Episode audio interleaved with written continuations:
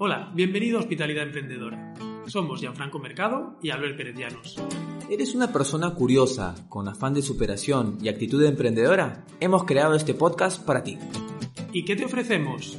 Historias inspiradoras y consejos accionables para tu desarrollo personal y profesional. ¿Y cómo lo hacemos? Entrevistamos a grandes profesionales, expertos en emprendimiento, hotelería y turismo e innovación para que compartan con nosotros sus experiencias e historias inspiradoras. Únete a esta comunidad inconformista, imparable y motivada. Suscríbete en tu plataforma de podcast favorita y te traeremos cada semana un nuevo episodio para potenciar tu actitud emprendedora. Bienvenidas. Muy buenas, bienvenidos. ¿Qué tal? Muy bien, muy bien. No, te esperaba, no sabía que te ibas a aparecer del otro lado de la pantalla. ¿Cómo estás? ¿Cómo estás? Te extrañé la semana pasada al verte, ¿eh? Me hiciste falta. Vi que, vi, que, sin mí lo puedes llevar bien. Te vi ahí en mano a mano con, con Ana. La verdad que me tuviste ahí enganchado. Te seguí, te seguí desde, desde el hospital. y la verdad que súper bien. Eh, así que ya puedes tirar cualquier otro momento que, que, te deje solo, puedes tirar tu para adelante, que, no hay problema, ¿eh? Estuvo muy buena la conversación. Eh, la verdad que me gustó mucho hablar sobre ética, inteligencia artificial, tocamos metaverso. Eh, bueno, sí, ya la escuchaste. Eh, pero cuéntame cómo ha ido esta, esta primera semana de, paternidad. al final, ese día, o sea, yo sé que ya estuvieron casi en parto, pero no, no nació el día miércoles, nació el día viernes, ¿no? ¿Puede ser? El viernes, sí. El viernes por la, por la mañana nació, así que sí, todo bien, es lo importante. Felicidades, felicidades. Muchas gracias. La verdad que una experiencia única, ¿no? Es algo que, que se suele decir, que lo he escuchado varias veces, pero es de estas cosas que hasta que no estás ahí, realmente no, no, te puedes hacer una, una idea de, la magnitud o de, las, de los sentimientos que hay, ¿no? De, todo el proceso, la verdad que es, es brutal. Así que nada, ahora adaptándome, yo creo que eh, se puede ver un poquito más de ojeras ahora, en los primeros días, pero es, lo que, es lo que hay, es, es prioridad. Y, y, nada, también es el último episodio de la temporada. Mm. Creo que ha venido también un poco todo. Creo que Neil sabía y dijo: Voy a esperar hasta el final para no, no apurar a mi padre. Déjale que termine la temporada, que van, que van por un buen camino, que, tengo ganas de, aprender de, user experience, como vamos a aprender hoy. sí, sí, sí.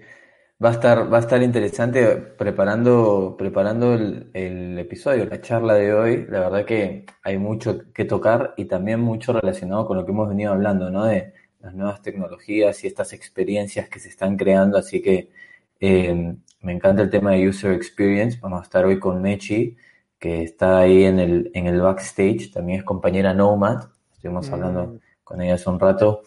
Eh, la comunidad de los Nomads, ¿no? ¿Cómo estamos?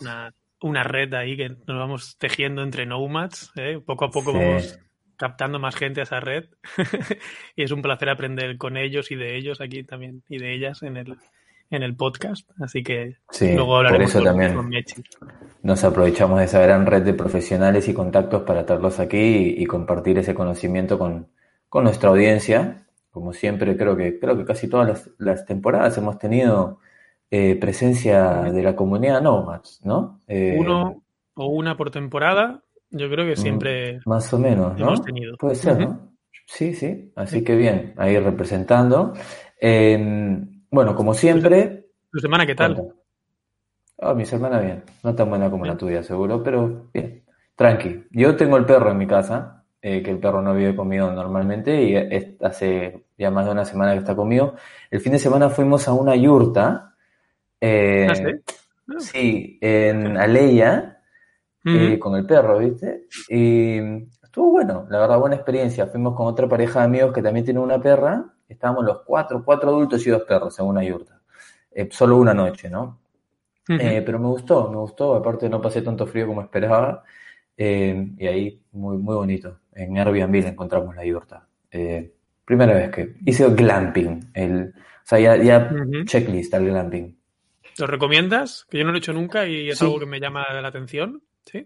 Eh, recomiendo, o sea, esa yurta en particular y ese lugar, había muchas caminatas para hacer, eh, entorno de naturaleza, lindas vistas, esa eh, la recomiendo. Ahí tengo el contacto, así que cuando quieras tirar para ahí, eh, la recomiendo 100%. El baño sí estaba un poco alejado, eh, o sea, afuera de la yurta, ¿no? Y había que caminar un poquito, y entre el frío y la noche y tal, también era como que, uff, complicado, pero aparte de eso, bien. O sea, sí lo recomendaría, eh, así que positivo, una experiencia positiva. Me lo apunto para luego me pases la información. Ahí te la pasaré.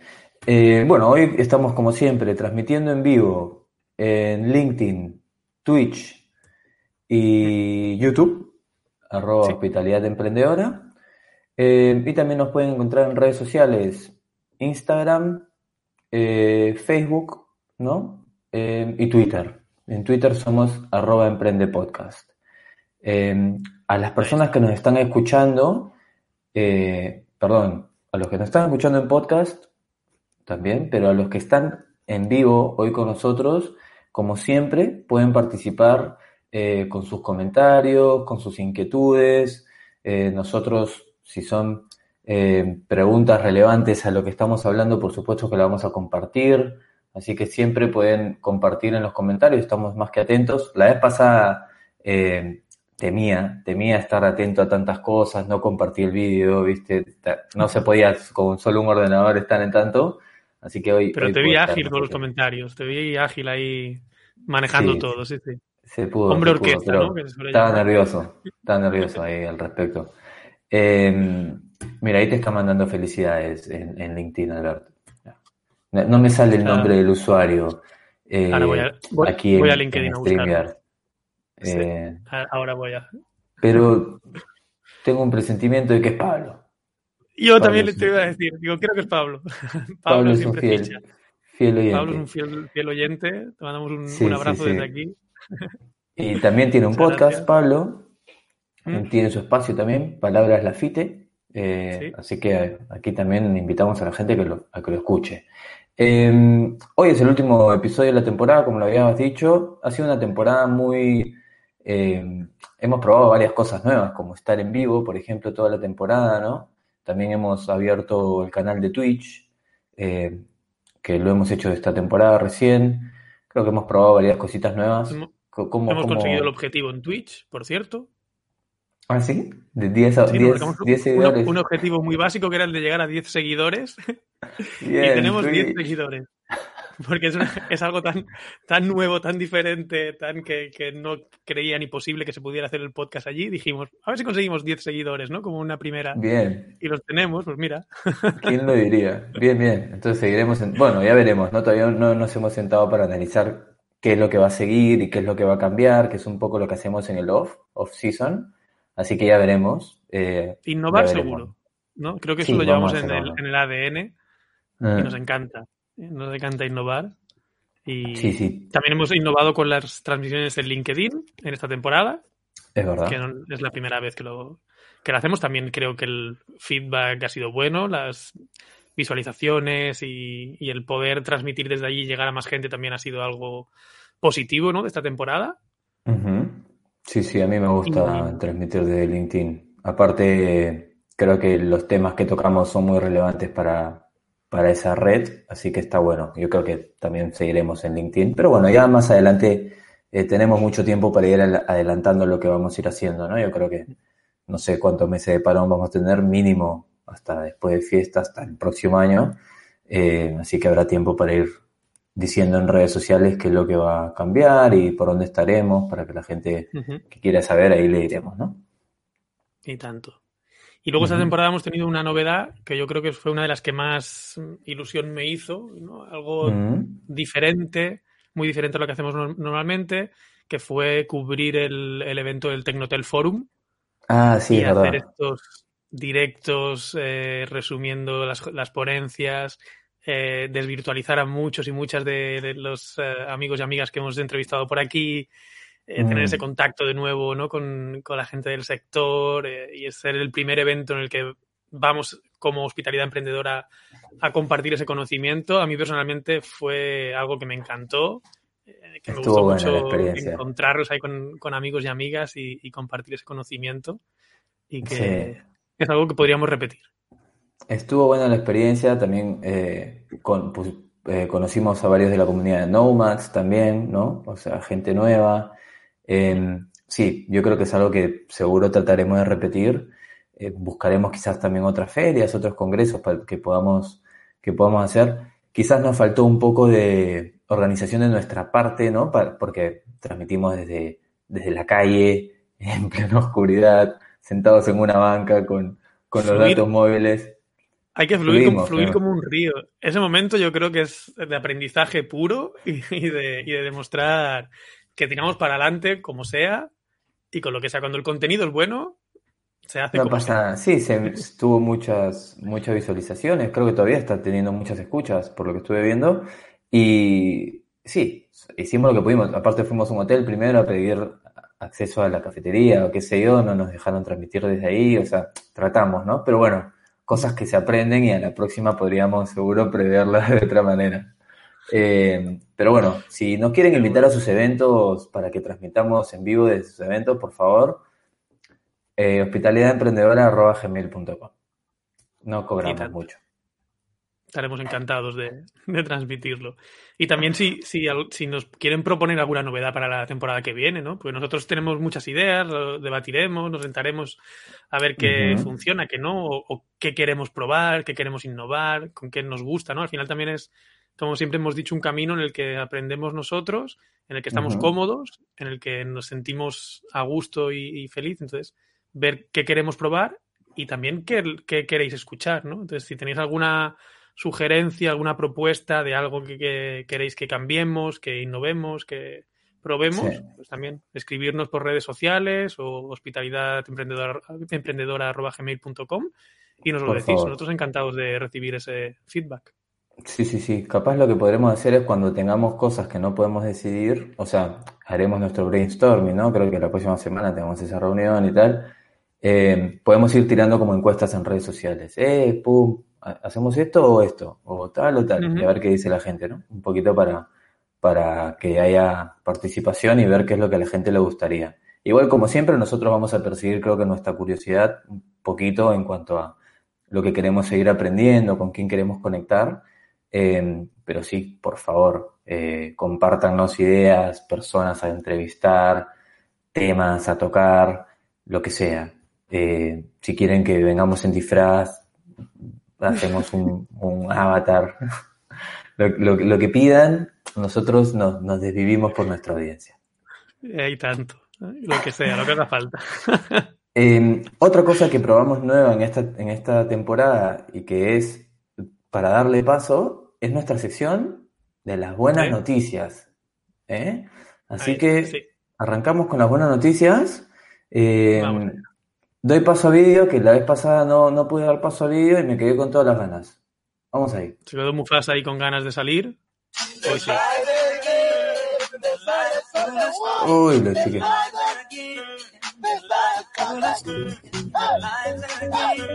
Qué grande Mufasa. ahí está. Qué felicidad de Mufasa, ¿no? Ahí está. Yo creo que, es, que ha sido uno de los avances de la, de la temporada también, que, lo podríamos dejar allí también para, para la temporada que viene, las, el positivismo de las buenas noticias y de, y de Mufasa dando paso. Mm, Empiezo yo con la noticia, ¿te parece? Lanza. ¿Sí? Ahí va.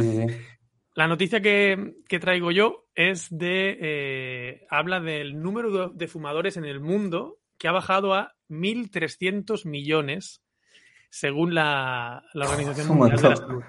Es un montón de gente que fuma, ¿eh? Un número enorme, pero eh, hay que relativizar, ¿no? Hay que ponerlo en contexto. Y estos son 20 millones menos de fumadores que en 2015. Que 20 millones es la mitad de, España. Es decir, que es, es eh, un número bastante alto. Lo que pasa es que, claro, comparado con 1.300 millones, ¿no? es, es, es, un dato, es un dato grande. Y hay 7.800 millones de personas. Eh, lo acabo de ver, ¿eh? Lo, Te lo he buscado ahora en Google. O sea que igual es un porcentaje alto de fumadores. Brutal. Y lo bueno que la tendencia es eh, cada vez a ir bajando. Se espera que esa cifra caiga a 1.270 millones en 2025. Así que poquito a poco, pero va bajando el número de, fumadores.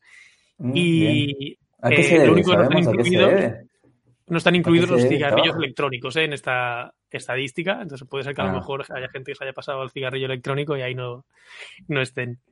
Dice el informe que un 22,3% de la población mundial consumió tabaco el año pasado, que también ha, disminuido. Y por eh, regiones, América protagoniza, protagoniza la disminución más pronunciada al pasar de una tasa media de un 21% en 2010 a un 16% en 2020.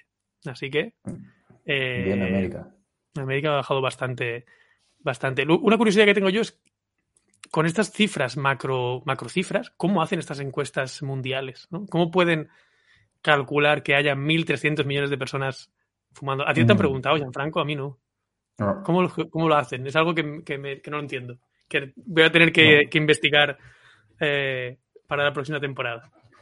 No, no sabría. Bueno, me imagino que se tirarán de estadísticas de cada país, ¿no? Eh, ah, no sabes cuándo te preguntan cuando vas al doctor. Cuando vas al doctor y te mm, preguntan si fumas. Entonces ahí se capaz que de, salud tiran, ¿no? Me imagino. Bueno, me parece bien que esté bajando las cifras. Estaría bueno saber el por qué. Yo creo que durante la pandemia aumentó, no sé si aumentó la cifra de nuevos fumadores, pero aumentó el consumo de los que ya eran fumadores, porque claro, tenían menos cosas que hacer, estás encerrado, los nervios y tal. El eh, aburrimiento también, ¿no? Te lleva... Mm, habría que ver, ¿no? Eh, importante. Buena noticia igual que bajen eh, la cifra de fumadores. comparto tu alegría al compartir esta noticia. Me parece positivo. Eh, así que dejen de fumar, chicos y chicas. No les hace. Yo estoy por ahí, yo estoy en la estadística ahí, así que me incluyo entre, entre ese número de exfumadores. Ah, pero ahora hace poco. O sea, ¿tú eres de esta baja de, este último año? Desde el año pasado, sí, sí. Ah, o sea, tú eres uno de esos millones que se bajó del carro. Yo estoy dentro de, esos, de ese 20 millones, así que. Felicidades. Bien, buen cambio. ¿Cómo te sientes? Genial. Mejor. que genial, genial. Sí, sí. Mejor, y tanto. Y tanto. Bien. ¿Qué nos traes tú hoy, Gianfranco? ¿Qué nos em, compartes? Mi noticia va relacionado acerca de la independización de los jóvenes. Em, hay unos datos importantes en cuanto a España. Esto va relacionado a España. La tasa de paro juvenil en España durante la pandemia ha superado el 40%, altísimo. Muy alto. Eh, casi uno, uno de cada dos, casi, ¿no? Y la edad media de emancipación en España ronda los 29 años. Ante esta situación, eh, la ONG Aldeas Infantiles, SOS, alertó que dentro de este grupo de jóvenes hay un mini grupo, un subgrupo que aún tiene más, más peligro, digamos, en, dentro de esta etapa de emancipación y independización, que son los jóvenes que viven dentro de centros de acogida, eh, sin un cuidado parental y que se ven obligados a emanciparse a los 18 años de edad, y los cuales los sitúa en una clara desventaja eh, respecto a, los demás jóvenes, ¿no? Entonces, esta ONG ha creado una serie de programas, son varios, distintos, para atacar, digamos, distintos desafíos, eh, y han ayudado a un total de 1.175 jóvenes en situación de vulnerabilidad en este proceso de emancipación. Eh, lo que hacen a través de estos programas y recursos, eh, bueno, primero han logrado aumentar esa edad media de este grupo de jóvenes, digamos, los mantienen dentro de sus programas hasta los 27 años eh, y les hacen que la transición hacia la emancipación sea más fácil, más llevadera y que puedan tener el mismo acceso a oportunidades que los demás jóvenes, ¿no? Y bueno, les ayudan con, por ejemplo, búsquedas laborales, dándoles las herramientas también para aprender a cómo funciona el sistema de alquiler de pisos, eh, a reflexionar acerca de sus aspiraciones, orientación académica, asistencia en trámites burocráticos y apoyo psicológico. Em, esta noticia la encontré, bueno, obviamente buscando buenas noticias, y la compartí porque realmente me parece algo importante, porque em, en mi trabajo en fútbol de impacto, nosotros trabajamos con jóvenes refugiados em, que están dentro de estos programas de centro de acogida y realmente es una problemática cuando em, no tienen esta red de apoyo y de pronto tienen que salir a buscar pisos y no entienden cómo funciona el sistema, no entienden cómo hacer los trámites burocráticos, em, porque no, nadie, nadie, se los enseñó. O sea, directamente a nosotros tampoco nos los enseñó el sistema educativo. O sea, eso no te lo enseña, ¿no? Entonces hay una verdadera necesidad de apoyar a estos chicos que no tienen eh, padres y que viven en centros de acogida, eh, hacer esta transición hacia adultos y no soltarlos directamente a los 18, porque luego creamos más problemas para la sociedad. Eh, si, si no llevamos, no hacemos la transición de una manera un poco más, eh, yo qué sé, llevadera para ellos, Guiando, ¿no? como un, acompañamiento. Sí.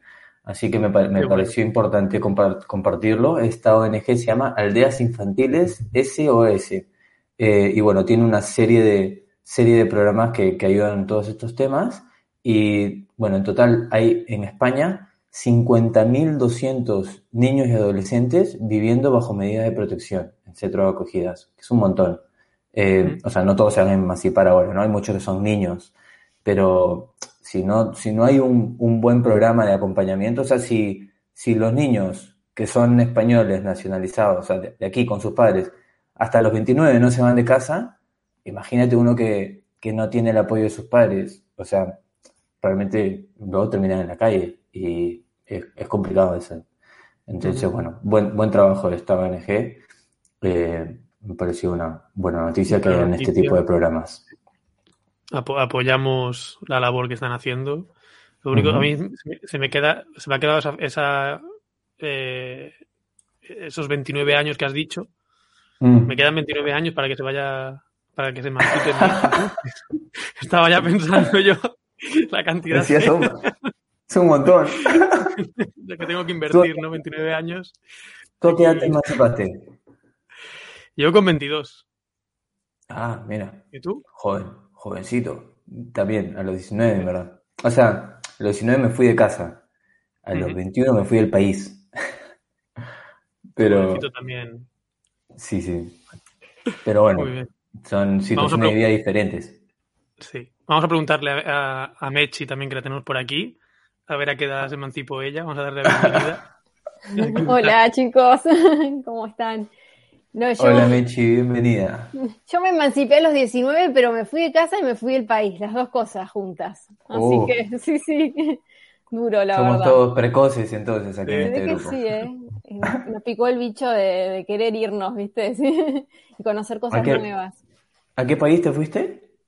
Yo me fui a Inglaterra, a Londres, a estudiar ah. a los 19 años, sí. Bien. Por Buena inmadura, porque, viste, dije, ay, no, yo voy a crecer, eh, no, no, sé, viste, me voy a ir a estudiar a un, a un lugar, eh, no sé, de avanzada, viste, porque uno tiene esos conceptos y nada, y me fui. Y fue un poco shock, viste, Ese, eh, encontrarme como fuera de, lo, de, de, mi casa, de mis papás, y, viste, pero bueno, uno crece, uno crece y aprende. Mm. Te proporciona claro. herramientas también que de, de, otra manera no te daría para la vida, ¿no? Sí, Yo creo que desde, desde, aquí lo hemos dicho varias veces y apoyamos a que si alguien, eh, pues eso, de 18 a 22 años más o menos nos está escuchando, que uh -huh. del paso, que aunque sea difícil, que lo haga, que lo intente, porque lo que va a conseguir en la vida es, es único, ¿no? Es, es algo que no te va a dar ni los libros, ni la teoría, ni, ni nada parecido. Tal cual. Si una soltura adoptás, eh, viste, te moves por cualquier lado, por cualquier lugar del mundo prácticamente, sin ningún problema, viste, y, afrontás como miedos, así que, no, sí, definitivamente un buen consejo. Sí, sí, sí, apoyamos eso. Yo, antes lo hemos dicho en este, en este espacio, para mí sería ideal como que hasta desde más temprano que hayan, hay como hay intercambios de universidades, por lo menos aquí en Europa, el programa Erasmus, que yo lo conocí cuando vine a Europa y dije, wow, esto es increíble, no sé cómo no existe en América, o no sé si existirá en América, en Sudamérica, ¿no? Intercambios entre universidades dentro de Sudamérica, pero también estaría bueno hacerlo como que más temprano aún, cuando son adolescentes, porque viajar de esa manera te abre, te abre la cabeza a un mundo de oportunidades, a darte cuenta que hay que formarse, porque te das cuenta que hay gente mucho más preparada en otros, en otros países, que hay que hablar idiomas también, te, te obliga a salir del cascarón, así que sí, salgan, salgan de sus casas, chicos. Bueno, Mechi, eh, no vamos a hablar de, de emancipación contigo, sino vamos a hablar de user experience, ¿no? De UX. Em, antes de entrar en materia, eh, hablar un poquito más sobre, sobre ello, eh, cuéntanos quién eres, ¿no? brevemente, cómo has llegado hasta aquí, cuál es tu camino de vida. Eh, bueno, soy, soy, Mercedes Cabana. Eh, yo llegué hasta aquí, o sea, en, en, lo que es la experiencia de UX haciendo un máster en negocios digitales que me abrió como todo, como todo este mundo. Y yo vengo del palo del Revenue Manager eh, de Revenue Management más bien, y ahí me di cuenta mucho de que por ahí vos puedes tener una estrategia de revenue de lo mejor formada, una estrategia de marketing, pero si no tenés eh, la parte de user experience bien descifrada, esas dos partes como fallan. Eh, así que es, es, como un poquito el camino de que hacia dónde, cómo llegué a user experience. Pero bueno, en la hotelería llevo desde muy chica, como les contaba, que me fui, me fui a Inglaterra y fui eh, estudiando en distintos países y trabajando en distintos países también.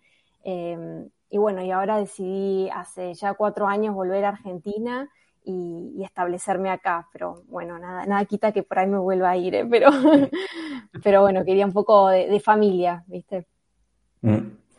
Y cuando hablamos de user experience, eh, no sé si podríamos definir qué es lo que enmarca el user experience. Y, me ha gustado eso que acabas de decir de como que cuál es la relación con el revenue management, porque no, la, tenía desde ese punto. O sea, ¿cómo así, cuál has, cuál has visto que es la relación, en qué puede servir el user experience, por ejemplo, para, para algo como el, revenue management? Bueno, primero te, defino lo que es, porque el user experience es como una un, término muy amplio y realmente abarca muchísimas cosas y también lo van a escuchar hablar como UX o UX, como decía Albert, em, que es todo lo que involucra la experiencia de usuario en los productos o servicios digitales. ¿No? Entonces, em, hay muchas como ramas, ¿no? Está el, UX Research que se encarga de la investigación eh, del usuario, entender sus comportamientos, sus necesidades, por qué hace lo que hace. Eh, es una cosa muy, muy amplia dentro del UX que después sirve como base para los desarrollos. Después eh, también tenés la parte de la arquitectura de la información, que el, o sea, que el usuario encuentre lo que está buscando y ahí hay muchísimas fallas eh, por lo general en los diseños. Y después tenés la parte de, por ejemplo, de eh, UX Writing, que se encarga del tema de los textos, de que sea, que hablen el mismo idioma que el cliente, viste, desde, el botón más chiquito, todo muy centrado en, el usuario, ¿no? Em, eso como un poco la, definición, ¿no?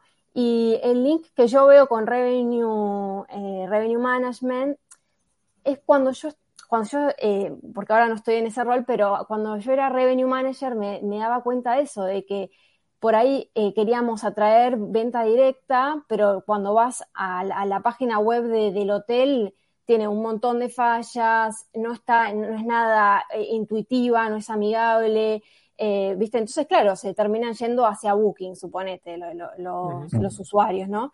Entonces, eso impacta mucho. Y, por ejemplo, también, o las inversiones de marketing digital, también, ¿viste? Se invierte mucho eh, en, campañas, en traer usuarios, pero se, terminan yendo y no convierten y eso también te impacta, ¿viste?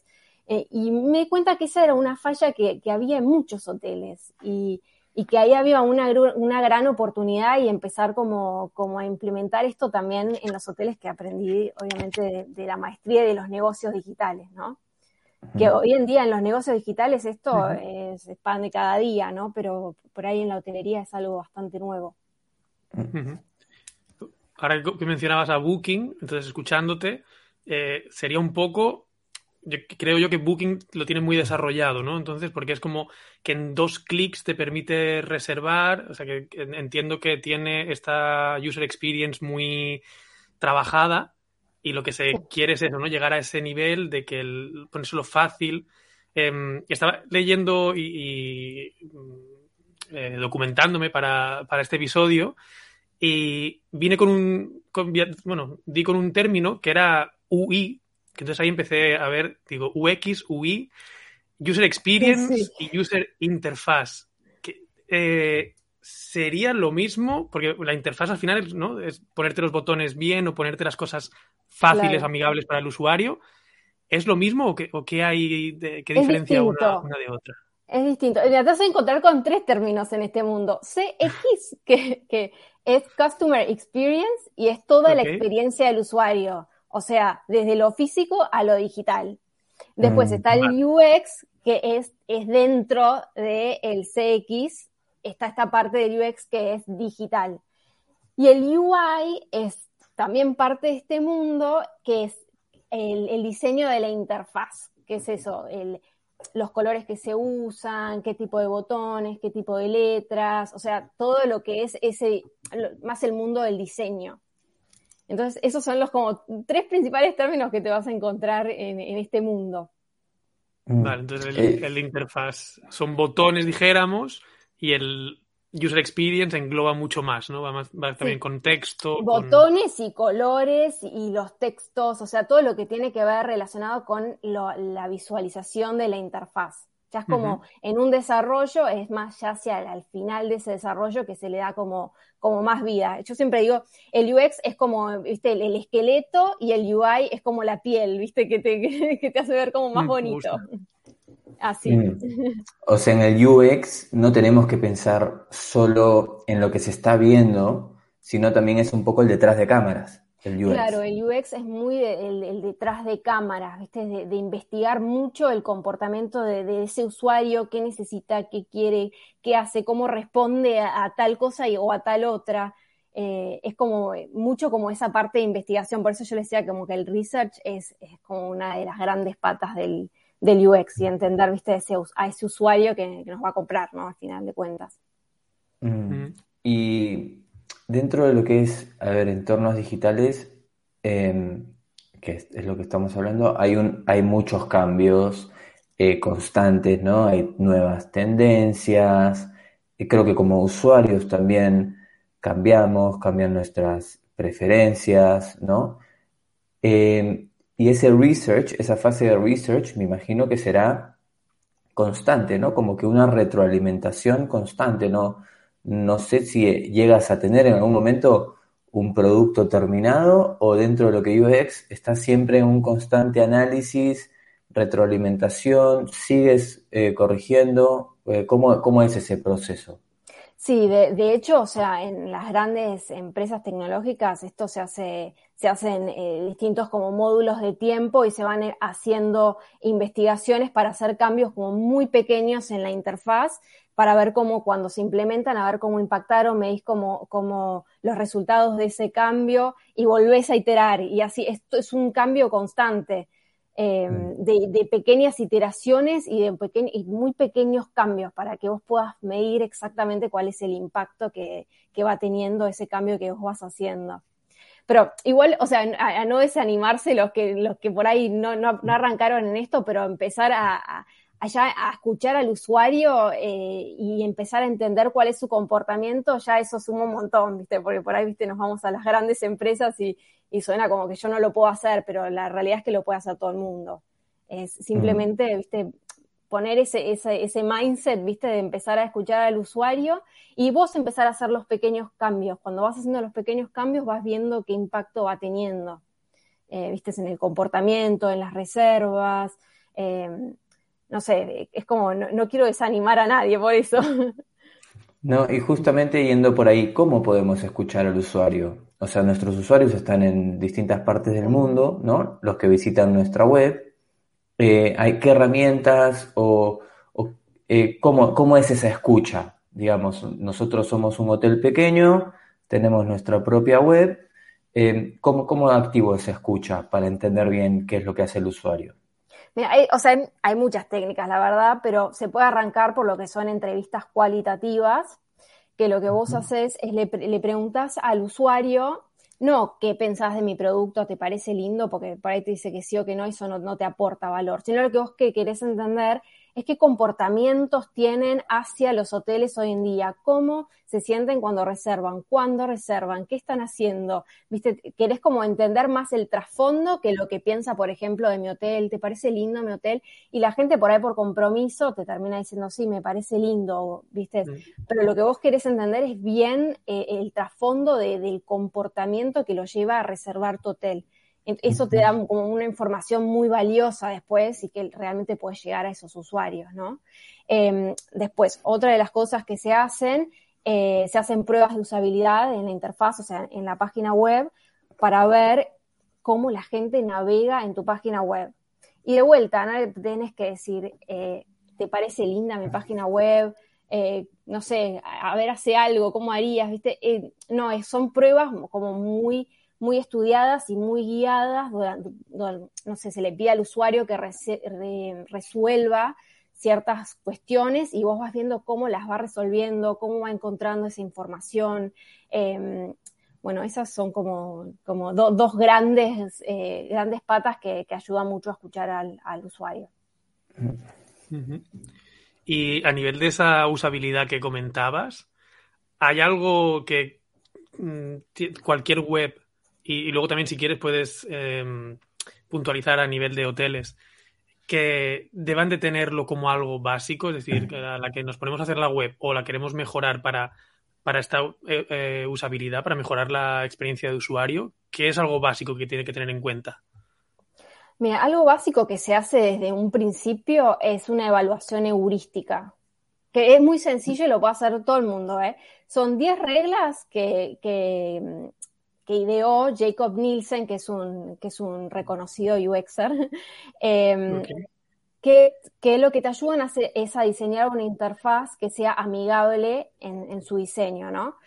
Em, mira, te, nombro algunas, ¿no? Él, dice que lo que nosotros eh, diseñamos tiene que tener em, una igualdad con la realidad que nosotros experimentamos día a día. Por ejemplo, Viste, el correo es una carta, viste, es el icono de un correo, es una carta, no, mm. no tratar de diferenciarlo mucho de lo que es la realidad. Después, por el otro lado, también te dice que el, diseño debe ser simple. Viste, nos esforzamos por ahí mucho, y eso también se ve mucho en los hoteles, en incluir demasiada información, que la historia del hotel, que la cantidad de habitaciones, pero al usuario eso no le interesa. Entonces, en ese diseño simple, vos tenés que tener una idea muy clara de lo que es lo que el usuario va a hacer a tu página web, qué información quiere encontrar y no abrumarlo, viste, con, con demasiada información, porque eso también, que es una de las cosas que, sucede, es que em, al haber demasiado, demasiada información, la, la, decisión se vuelve más compleja y por lo tanto tarda más tiempo en tomar esa decisión. Y empezamos a comparar con otros hoteles, a preguntarle a otras personas y bueno, y veo que se difumina en el, en el tiempo la decisión de reservar el hotel, ¿no? Em, después, por ejemplo, otras cosas que, que se ve mucho em, es en, en, la arquitectura de, la información, o sea, tiene que estar como muy organizado, ¿viste? El menú de navegación se tiene que considerar tanto al usuario que es nuevo y lo tenés que enamorar como al usuario que, que ya está más familiarizado con tu interfaz y le tenés que ofrecer ciertos atajos. Eh, bueno, nada, son 10 eh, que la verdad que se los, se los recomiendo a todos, los pueden googlear y hacen un checklist de qué tengo en mi, en mi página web y qué puedo mejorar. Eh, la verdad que ayudan, ayudan un montón y hay un montón de, recomendaciones con respecto a eso. Mm, ¿Cómo se llamaba o se llama, perdón? Eh, Evaluación heurística Evaluación heurística. De, Jacob Nielsen. Sí, esa es como la base, la base para arrancar y la verdad que, nada, sacas muy buena, muy buena información, ¿viste? Eh, por lo menos como para darse una idea inicial. Y eso lo hacemos en UX todo el tiempo, así que mm. arrancarían por esa base. Me ha gustado lo que has comentado de simplicidad también, porque es algo que a veces ¿no? buscamos que todo sea perfecto, buscar los detalles y tal, y, va ligado con eh, las ponencias que hablábamos de Tecnotel, antes que recuerdo que se mencionó bastante, incluso hablaban de una, eh, bueno, ponían una experiencia que habían tenido con un hotel que habían pasado no sé cuántos links internos, ¿no? A muchísimos menos y así habían mejorado la, eh, la conversión. Es decir, que a veces pensamos que tenemos que poner, ¿no? Como, muchos submenús, submenús, etcétera, y si lo hacemos todo más simple y más fácil, al final es eh, la conversión va, va, a mejorar, ¿no? Al final el cliente claro, quiere reservar. Mm. Sí, sí. Sí, también te das cuenta, eh, por ejemplo, en, en, en, no sé, en el diseño, ¿viste? Es como que a veces también usamos muchos colores y cargamos, ¿viste? Que no vaya a ser que no se resalte. Mm. Y hay que ser muy preciso, ¿viste? En lo que querés que se resalte cuando, cuando diseñas con una pantalla, ¿viste? Esto quiero que se resalte, a eso es lo que le vas a poner color y foco. El resto, bueno, si quieres ver más información, puede hacer clic y ver más información, que se despliegue eh, ahí más detalles, pero viste, es, sobre, sobrecargar las cosas al final termina, termina siendo contraproducente. Mm. Y en cuanto a webs de hoteles, eh, si podemos ir en algo más específico de cosas que hayas visto tú, quizás una vez que hayas estado estudiando la maestría eh, y, e indagando en estos checklists básicos ¿no? de, de UX, pero ya pensando en hoteles, eh, bueno, se ha hablado de facilitar el proceso de reserva. Eh, también hay cosas, a veces, por ejemplo, esto de que se acuerden los datos de las reservas eh, para los usuarios que ya estuvieron haciendo búsquedas, que se necesitan quizás herramientas informáticas que a veces una pequeña empresa no, no puede asumir, ¿no? Pero pensando en, en, cosas pequeñas que cualquiera que tenga acceso a su web o, o mínimamente pueda hacer cambios, hay cosas que se te vengan a la mente que son, eh, digamos, buenos ejemplos en cuanto a webs y hoteles, eh, cosas que funcionan bien para UX? yo te digo los principales errores que yo veo. Eh, una es que la, la, arquitectura de la información falla por lo general porque la gente no encuentra lo que busca, ¿viste? Por ahí en un rótulo vos pensás que te va a informar sobre una cosa y resulta que te mandó hacia otra cosa que no encontraste esa información o tenés a la gente diciendo, pero yo lo vi, pero ahora no lo encuentro. Viste, esa parte eh, la tenés que tener muy, muy, muy organizada y muy, muy intuitiva. Y, y, hay, una, hay una técnica que se llama card sorting, donde vos le pedís al usuario que, eh, que de hecho organice esas tarjetas de tal manera como aparecería en el menú de, navegación y para que le resulte intuitivo y donde, que ahí sea donde encuentre la información que necesita. Entonces, esa es una de las cosas que, eh, que yo veo. Después, em, también otra cosa que veo en, en, los hoteles es eh, eso de que les decía, de los textos eternos, viste, es el choclo que le cuento todo de mi hotel y que al final al usuario eso la, la realidad es que mucho no, no le interesa o no le convence y al final lo que hace es, perjudicándolo. También veo que, que, se usan muchos textos superpuestos a imágenes que no, no terminan siendo elegibles, eso también eh, no es bueno para la experiencia de usuario.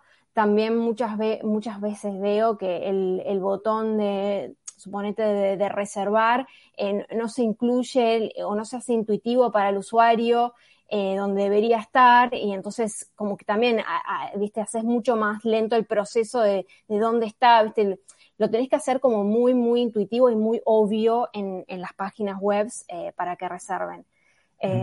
nada, esas son como las tres cositas como que veo un poco, como que fallan bastantes hoteles. Mm. ¿Cómo crees que está la situación, dejando de lado grandes cadenas, eh, hoteles independientes, por ejemplo, bajo tu punto de vista, ¿cómo crees que está la situación? ¿Se, tiene en general, las webs tienen una, experiencia de usuario buena o aún hay mucho camino por recorrer?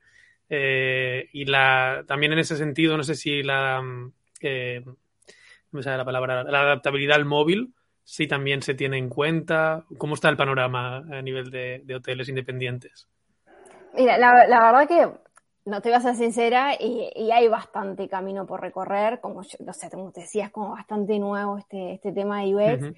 Veo mucho el uso de plantillas, que, bueno, no, no está mal, pero de alguna manera no podemos pretender que eh, una plantilla se adapte a todos nuestros usuarios o al usuario de, todos los hoteles que tienen esa plantilla.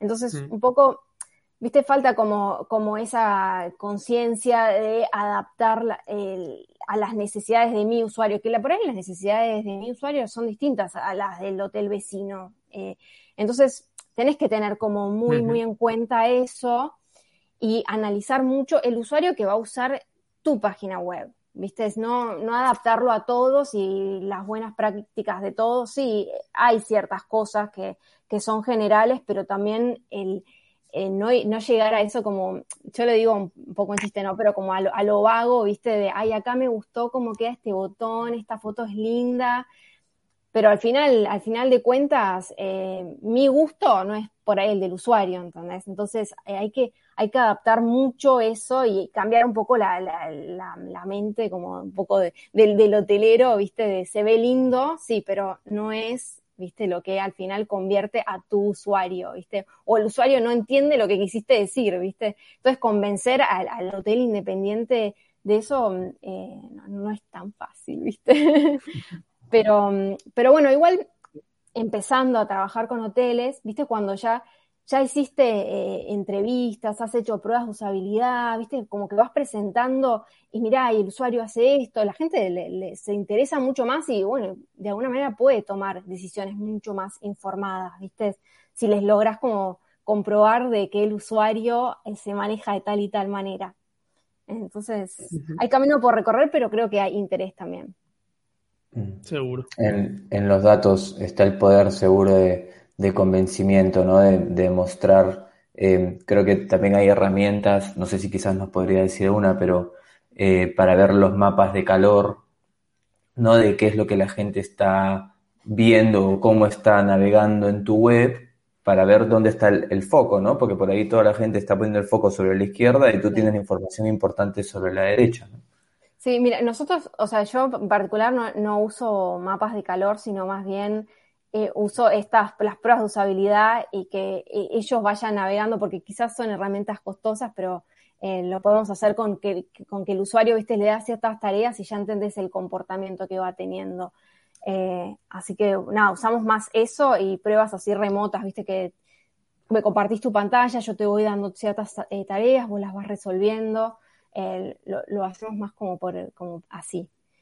Ah, o sea, es un trabajo muy uno a uno. O sea, estás ahí con el usuario, le dices, eh, a ver, reserva o busca las políticas de cancelación de, del hotel, por decirlo así, ¿no? Y ahí vas viendo cómo, cómo trata de buscarlo por todos lados y cuánto tiempo le tarda.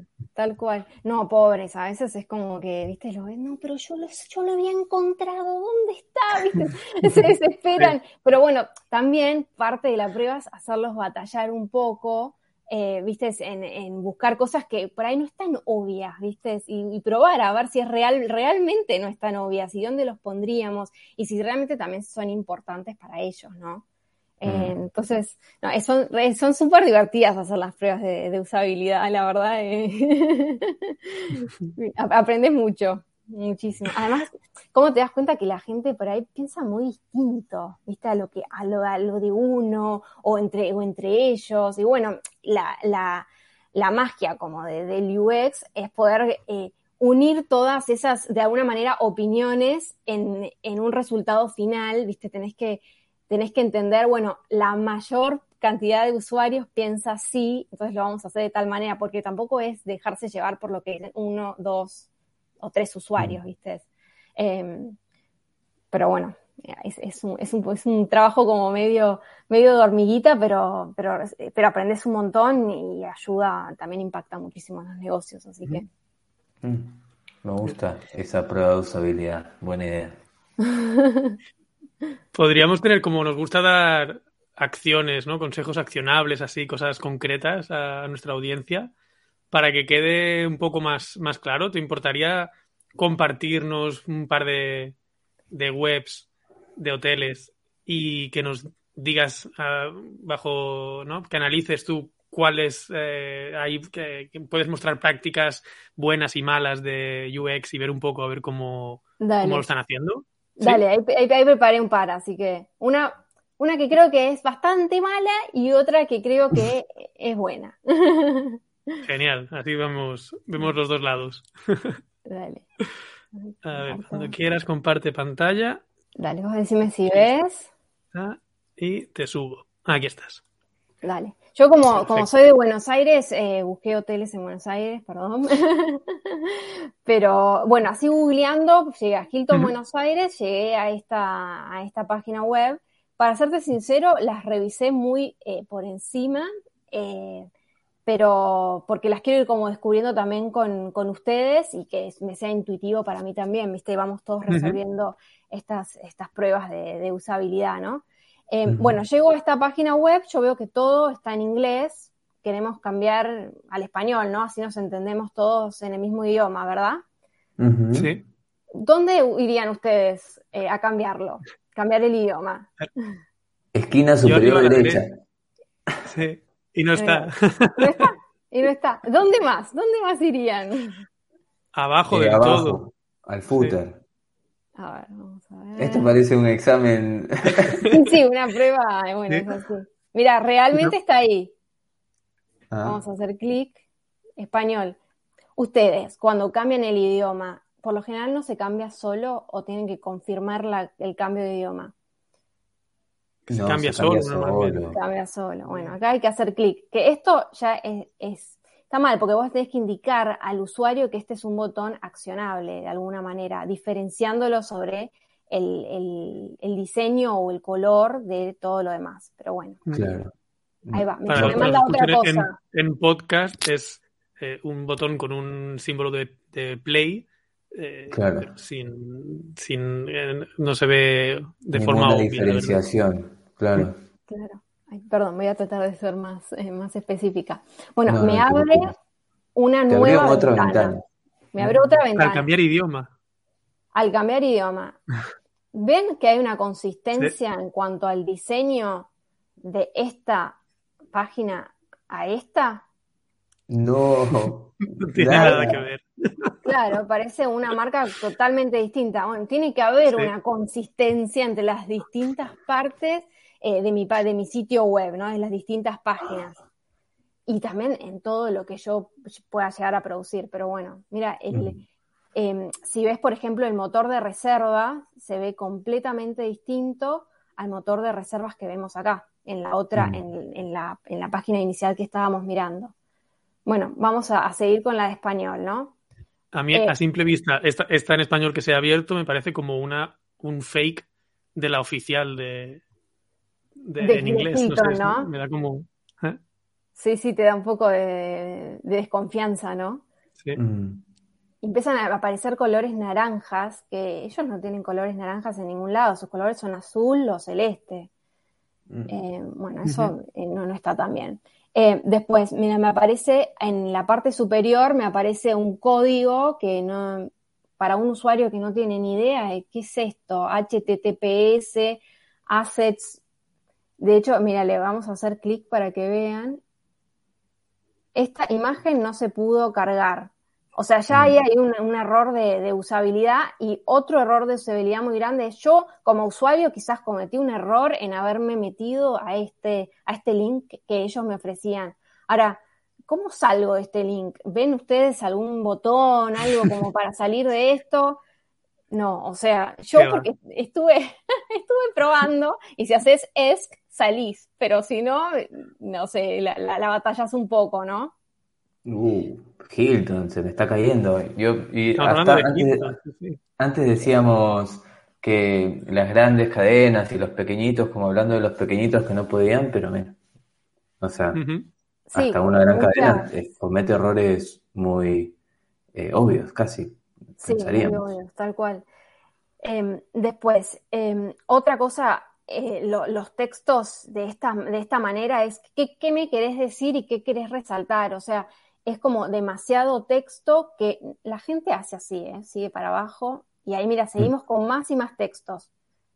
Eh, que la verdad que la gente ya no lee, se usa más el tema de iconos para ser mucho más visual. Y si tenés una información demasiado, demasiado larga para presentar, que quizás contiene información valiosa, eso se, se se reduce a, otro lugar donde vos puedas poner más información y se despliega quizás esa información, pero bombardear al usuario con, eh, con información eh, tampoco es, eh, es, bueno, ¿no? Bueno, algo acá que, que está haciendo bien, que es en el menú de navegación, que no está en el lugar que uno creería que es intuitivo para uno, pero bueno, más allá de eso, te marca muy bien dónde estás posicionado. Cada vez si yo le hago clic, entiendo perfectamente que estoy en este eh, eh, bajo restaurante. Si le hago clic, estoy bajo eventos. Entonces yo sé muy bien dónde estoy ubicado. Eso es muy importante. Al usuario no, no hay que dejarlo que, se sienta perdido, sino que se tiene que sentir en control de lo que está haciendo. Eh, que eso, eso es, una de las cosas que, se falla mucho, ¿no? Acá, de nuevo, mucho, mucho texto, no sé qué, qué es lo importante de todo esto ni, ni, ni, qué es lo que quiero, viste, es, eh, leer, a qué me es importante. No sé, por ahí pet friendly para mí es importante, pero para otra persona eh, no lo es. Y también, bueno, como les digo, un icono, pero mm, es importante también el, el, uso de, los colores, ¿no? Eh, por ejemplo, por ahí esos iconos ponerlos en un tono gris y en algún lugar yo tengo que ver la opción de reservar, no tengo que tener que ir para arriba de vuelta para ir al motor. ¿Viste? Eso creo que es algo bastante, eh, bastante básico, ¿no? Después, el mapa, eh, ustedes, eh, lo, normal es moverse, ¿no? Por el mapa. ahí, bueno, ahí cambió algo. Te mueves por el mapa, ¿viste? algo estático, algo que, algo, uh, algo pasó, ¿viste? Cuando hice clic. ¿Le podemos hacer zoom out? No. No. Tiene que ser como más interactivo. A ver, viendo acá las, opciones en, el menú de navegación, eh, ¿no sienten que hay algo muy, muy obvio y que la gente suele mirar mucho que falta o inclusive en toda la página? Fotos. Exacto, faltan Imágenes, a mí me faltan Imágenes. muchas. Suponete, voy a ver en habitaciones, ¿no?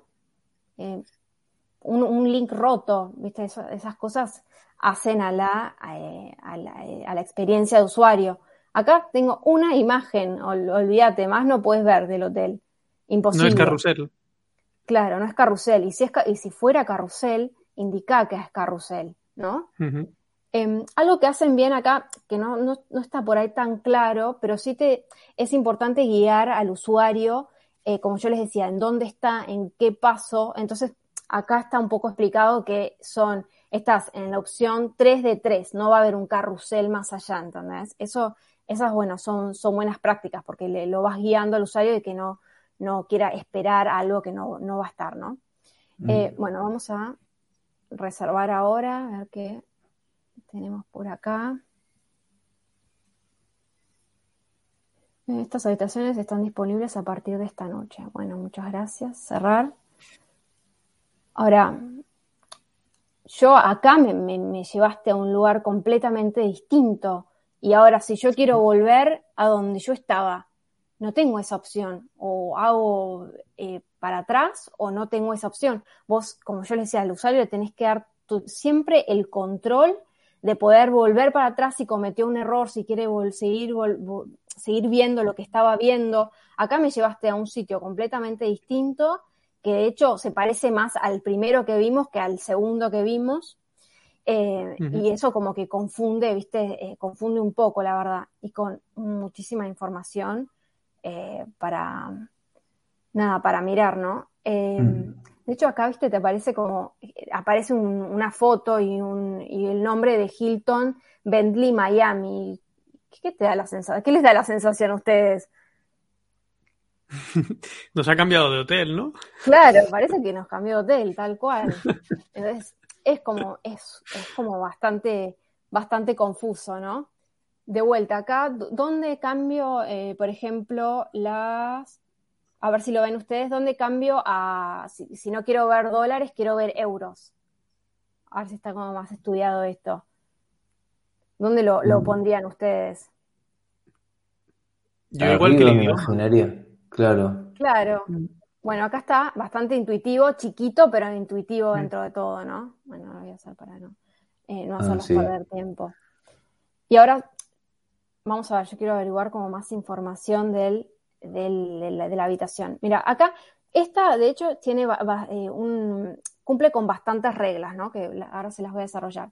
De las imágenes me indica perfectamente que es un carrusel, como yo decía, tiene las flechas, me dice una de tres, o sea, yo sé que tengo, puedo esperar tres imágenes. Si yo me quiero, quiero volver al sitio donde yo estaba, perfectamente lo puedo cerrar con el botón eh, arriba a la, a la, derecha, ¿no? Y acá es lo que yo les decía, que, está, que eso de jerarquizar con los colores. ¿Cuál es lo más obvio, cuál es la acción más obvia que yo tengo en esta, en esta ventana que me apareció para ustedes? A reservar. Claro, está, es muy obvio. Y también es muy obvio, está muy bien resaltado donde yo tengo que hacer una acción. Por ejemplo, tengo unos iconos y tengo un carrusel también de iconos, ¿no? Y perfectamente si yo le hago scroll puedo seguir viendo y yo sé que ahí va a haber más información. Después, em, en, la, en la descripción de la habitación me incluyen como un breve resumen, pero yo si quiero ver más información, yo sé perfectamente que cliqueando más información voy a encontrar más información ahí. No está, no está escondido a mí. Y si lo quiero cerrar, mm, se cierra, ¿viste? Como que yo estoy muy en control de lo que está sucediendo. Esta es eh, un excelente, eh, la verdad que un excelente eh, diseño, ¿viste? Está como muy bien jerarquizado. O, por ejemplo, si yo quiero ver los servicios completos y las, comodidades, también está todo bien, viste, descripto y no me bombardearon, aunque parezca bastante, pero está como bastante eh, viste, jerarquizado y que pues, si quiero más información lo puedo abrir o cerrar, ¿no? Así que, ¿no, ¿no les parece como o alguna crítica? A ver, se aceptan, ¿no? Críticas. No, en esta última pantalla está bastante bien. A ver, yo como crítica, yo pondría más fotos nomás, porque una de tres, o sea, tres fotos no son pocas, no, son pocas para querer reservar un hotel, ¿no? Aquí ganan porque son Hilton y, y al final la gente cuando ya conoce una marca, pero un hotel independiente con tres fotos no, no vende nada. Sí, eh, es que es un error que viene acarreando desde el inicio, ¿no? Porque por ahí se pueden empezar, las fotos se pueden presentar de otra manera y ya tenés una mejor idea de lo que va a ser ese hotel.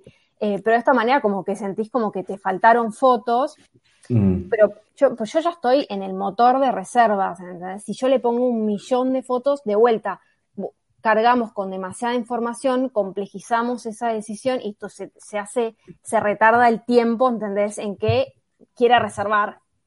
Ahí, mm. eso, ¿viste? Como que si, si hubieran resuelto esa necesidad desde un principio, quizás en este momento no estarías sintiendo eso, ¿no? Claro, que me falta esa info, es verdad. Ahí lo quieres poner lo más resumido posible. No, en, esta última, en este último paso me parece que tiene toda la información necesaria pero con todo lo anterior mm, dejó mucho que desear. Sí, sí. Sí, yo cuando encontré eso dije, wow. Em, Buen ejemplo de, de, no. A mí me sorprende que sea Hilton, la verdad. No, no, esperaba este resultado. ¿eh? Sí, tal cual. Mm. Y mira, de vuelta, yo me parece que estoy en Hilton Miami, o no sé, me mandaron ahí, ¿no? Me da miedo, parece, ¿no? Parece que sí, estoy sí, totalmente. De Buenos Aires a Miami, no sé. Me parece que me enviaron a Miami. Pero decía Buenos Aires, ¿no? Es, un desvío antes de la llegada considerable, ¿eh? Considerable. tal cual, tal cual. Em, después, em, acá dice paso 2 de 3. Eso, eso, como les digo, es, muy bueno irlo guiando, eh, viste, de cada paso que vas haciendo, como para que sienta también como que vas avanzando. Y los pasos son tres, no son ni cuatro, ni cinco, ni, ni seis. Eh, si es, eh, o sea, dice, ¿no? Que me, parece bastante cierto, ¿no? Si son tres, sentís que eh, está bien. Si son cuatro, ya sentís que es demasiado. Y si son, y son uno, ya es como muy poco, ¿viste? algo, algo está mal, ¿no? Y además cuando el, cuando el proceso en sí es muy, es muy complejo, largo, eh, lo, lo, tenés a hacer en pasos también para, fragmentarlo, ¿no? Entonces, esa es como una, buena práctica. bueno. Em, bueno, ahora eh, me voy al, Four Seasons. Vamos a ver qué tal. A ver qué tal.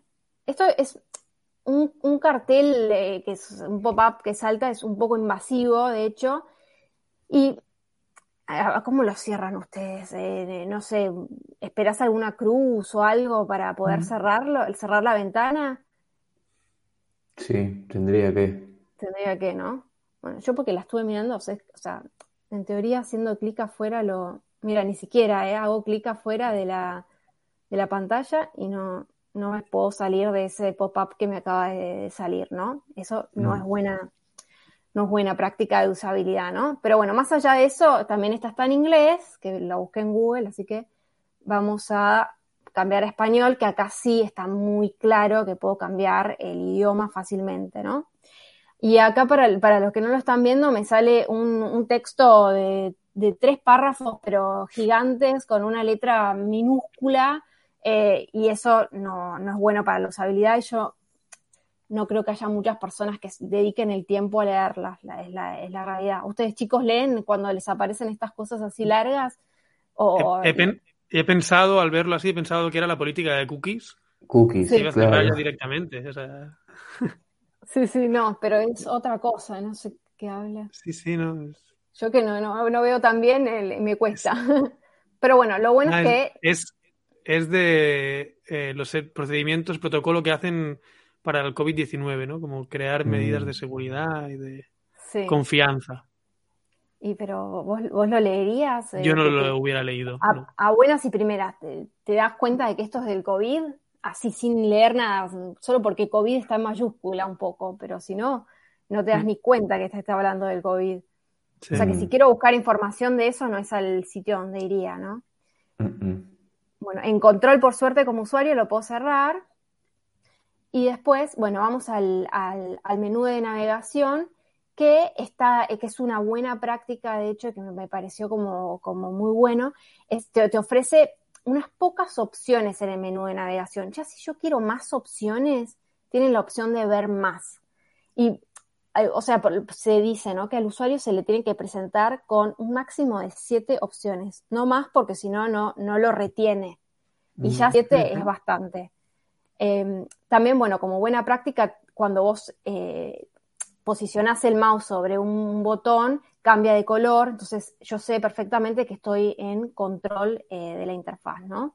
Uh -huh. eh, después me aparece el, el ah, esto de, de, reserva, ¿cómo me sale el nombre? Eh, el, motor el, motor de reserva y perfectamente yo lo puedo ocultar, o sea, yo sigo en control. Hay un video que, que, se, que, que se está eh, como en auto replay, no, no sé, como que se, se va viendo y yo si quiero lo puedo frenar. O sea, eso es también eh, una, buena, una buena práctica, ¿no?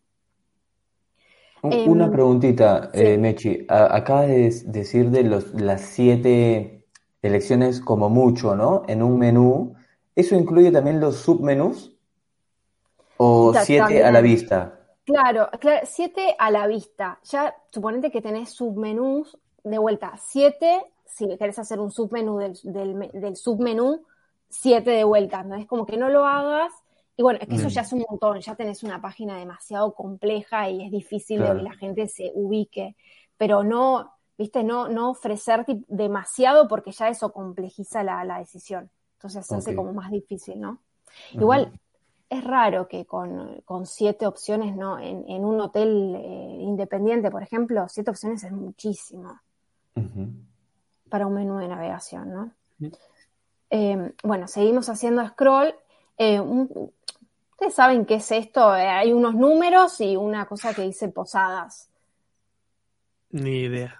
Ni idea. La dirección, que sería yo, o sea, si no conozco, digo, bueno, es el número de calle y la calle, no sé. Será, ¿no? Claro, pero estás como, estás como en la duda, ¿no? Eh, sí. Yo, viste, sí, decís, será la dirección, pero hay algo que me indique que esto es la dirección, no sé, si querés poner un icono, pero algo mm. que te indique es, es como eh, una buena práctica, ¿no?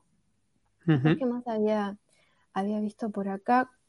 Bueno, ahora hago clic en, por ejemplo, en comuníquese con nosotros y me y, se, y nada, y, y, me lleva a la parte de, de, de contacto, ¿no?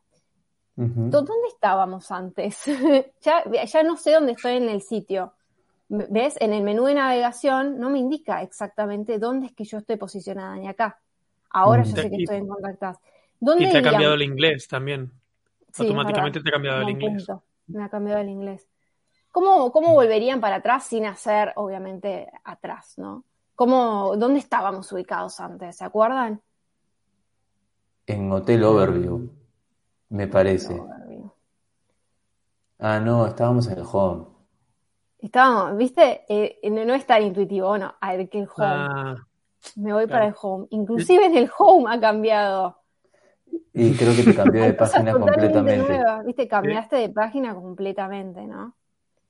Uh. Eh, lo, lo, lo, que tiene que es conciso, mira, está, el menú, ¿viste? De, navegación ya desapareció. Eh, entonces, viste, estas cosas hacen como que te pierdas. Lo, único que, como les decía, tiene algo de conciso, que a, contrario de Hilton, que más o menos mantiene un estándar, eh, tiene como un, mismo diseño, un mismo mensaje, eh, y eso como que de alguna manera te, hace sentir que estás como un poco más ubicado, ¿no? Pero bueno, mm. volvamos al de Buenos Aires, que es donde nosotros estábamos eh, inicialmente, ¿no? Eh, bueno, pasamos a una sección que tiene textos. Mira la, diferencia de este texto a la diferencia de... ¿Dónde estaba yo acá? Bueno, a la diferencia del texto que habíamos visto al principio. Mm. Eh, del Hilton, era una cosa chiquita, ilegible. Acá tiene un interlineado, eh, tiene una letra que es bastante legible. Y, dentro de todo, eh, si, no lo leo, no, no, corro ningún riesgo, ¿no? O sea, no es como que va a haber la, gran información ahí, ¿no? Porque ya vimos que nos, informan muchas cosas con iconos, eh, o sea, la, información importante está como resaltada, ¿no? Después, bueno, vamos para la parte de alojamiento, que acá me, me parece que está bueno, pero está un poco confuso, como está dicho. Yo sé que la habitación con vistas a la mansión es la que yo estoy viendo acá, pero por ahí si lo ponemos de una manera más obvia, como sobre la imagen, sería un poquito más, eh, más intuitivo. Pero bueno, nada, ¿ustedes lo, entendieron o, no es tan obvio? Ay, yo creo que sí se entiende. Sí, como con un poco de esfuerzo, el se entiende. Sí, con un poco de esfuerzo, es verdad. O quizás porque, bueno, uno que ya ha visto varias páginas web de hoteles también. Porque somos del sector eso, sí, sí. Pues claro. es verdad. Es verdad. Juega como un poco a, favor, ¿no? Y bueno, nada, muy intuitivo también dónde están las imágenes. Y acá, ¿cuál es la, acción obvia que quieren que yo haga? Reservar. Saber. que voy a saber todas las habitaciones. Claro, ver todas las habitaciones. Es como la acción que ellos quieren que hagan. Mm. Para, como para buscar más información, ¿no? Mm.